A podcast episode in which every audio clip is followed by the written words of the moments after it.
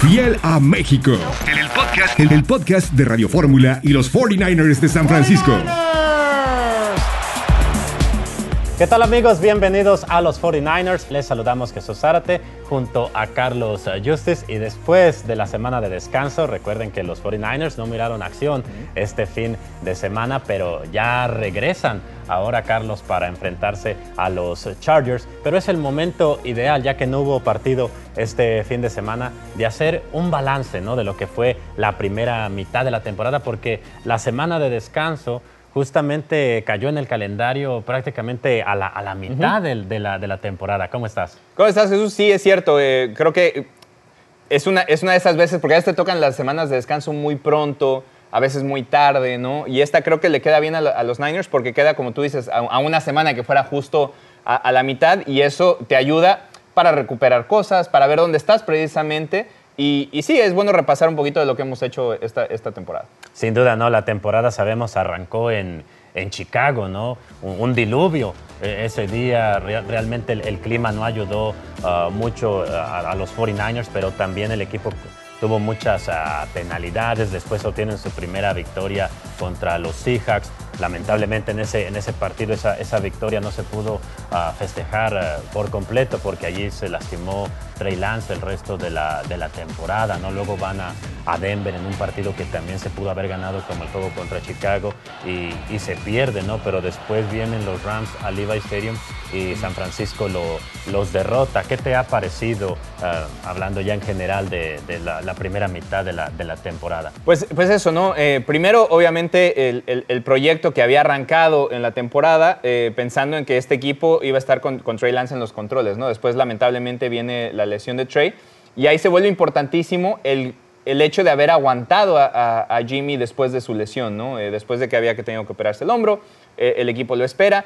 Hay una renegociación del contrato de, de Jimmy y se queda. Y el hecho de que se quede acaba siendo una, una bendición para el equipo porque después de que cae Trey, pues sigues teniendo un quarterback de, de, calibre titular para que pueda venir y ser el, que viene y toma las riendas del equipo, ¿no? Entonces creo que eso ha sido fundamental para poder estar donde están, donde, donde están en este momento, ¿no? La otra era que cuando arranca la temporada sabíamos que esa defensa de Michael Ryan es una de las mejores defensas de, de toda la NFL, ¿no? Y lo, lo, demostró desde un principio, porque incluso en esos dos primeros partidos que se pierden, el, de Chicago y el de Denver, pues mantuvieron al equipo, al otro equipo debajo de los 15 puntos, ¿no? Entonces, eh, sí, acabas perdiendo el partido, muchas cosas por errores tuyos, pero no por la defensiva. Después, el único golpe que creo que le, pasa a la defensiva en lo que ha sido de, estos altibajos eh, fue obviamente no tener a Ari Armstead y a Javon Kinlo por un, por un, por un tiempo y perder a Emmanuel Mosley. Eh, cuando em, Emmanuel Mosley se lesiona en, a la mitad de temporada, era el que mejor estaba jugando como corner en ese momento, ¿no? Para, para el equipo. Y el hecho de perderlo, pues sí fue un, fue un, golpe fuerte para la defensiva, pero que se ha mantenido, ¿no? Que sabemos que tiene un gran grupo de, apoyadores, donde también así Shire no ha estado. Entonces, yo creo que la defensa ha respondido como creemos que iba a responder. Las lesiones que no nos han dejado de todas maneras, pero donde la profundidad del equipo ha sido importantísima para que el equipo pueda seguir adelante, ¿no? Y después, en la ofensiva, obviamente sabíamos que llegábamos también con todas las piezas que llegaba Divo Samuel, en un, después de haber renegociado también su contrato y ser una parte importante del equipo, y después el golpe más grande, ¿no?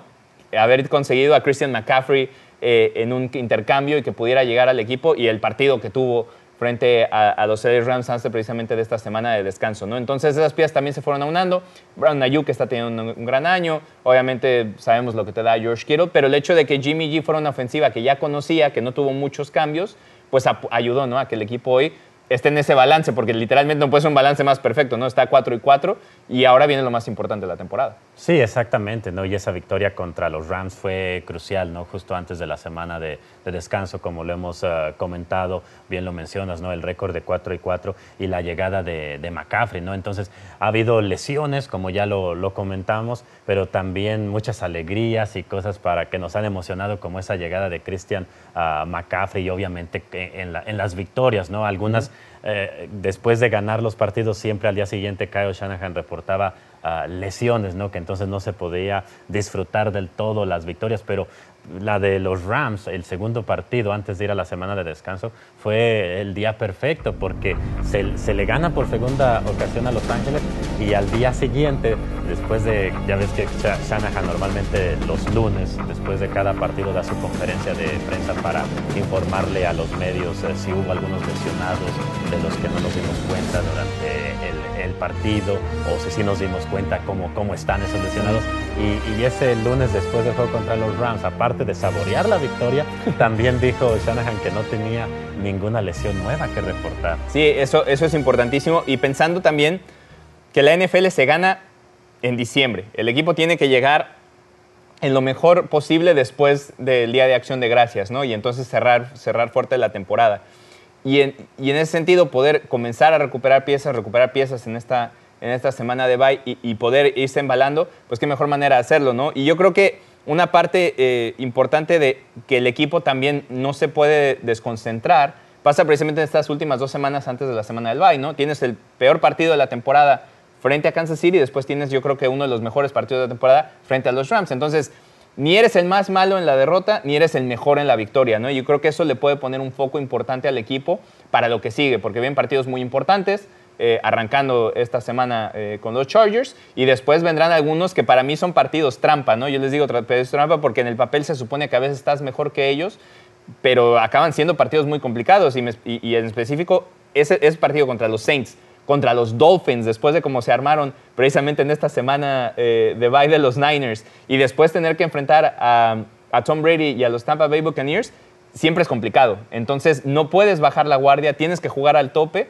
para poder entonces seguir pensando en que puede ser un equipo de playoff. Sin duda, ¿no? Y entre esos partidos también para la segunda mitad de la temporada está el juego en, México, ¿no? Contra los Cardenales, que obviamente cuando estemos en esa semana vamos a estar analizando más, a fondo, pero un partido también muy, especial para los 49ers. Y por todo lo que significa, ¿no? Porque además hay un acondicionamiento y estaremos hablando más en específico, pero los Niners van a tener que hacer un acondicionamiento físico para ese partido, porque sí es cierto, es, muy lindo ir a jugar a, ir a, la, jugar a la Ciudad de México.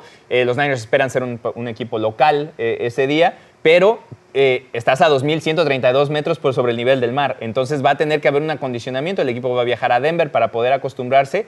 Y eso, por más que sea la mejor forma de prepararte, también mentalmente tiene una carga porque dejas tu casa, estás una semana metido en otra parte, luego tienes que hacer un viaje largo. Entonces es un partido que sí trae muchas alegrías, pero que hay que prepararlo porque dentro del campo también tienes que rendir. Totalmente de acuerdo, pero bueno, esta semana ya que regresan a la acción los 49ers van a estar recibiendo la visita de otro equipo de Los Ángeles, pero ahora los Chargers contra Los Ángeles Chargers en Levi Stadium en horario estelar, Carlos, en Sunday Night uh, Football vienen los Chargers a Levi Stadium para enfrentar a los 49ers. ¿Cómo ves ese partido? ¿Qué tienen que hacer los 49ers? Yo creo que eh, en la ofensiva seguir, seguir explotando lo que es Christian McCaffrey. Eh, McCaffrey es, un, jugador estrella eh, que te puede dar muchísimas cosas, ya lo vimos tanto corriendo como pasando como recibiendo. Entonces, es, seguir utilizándolo.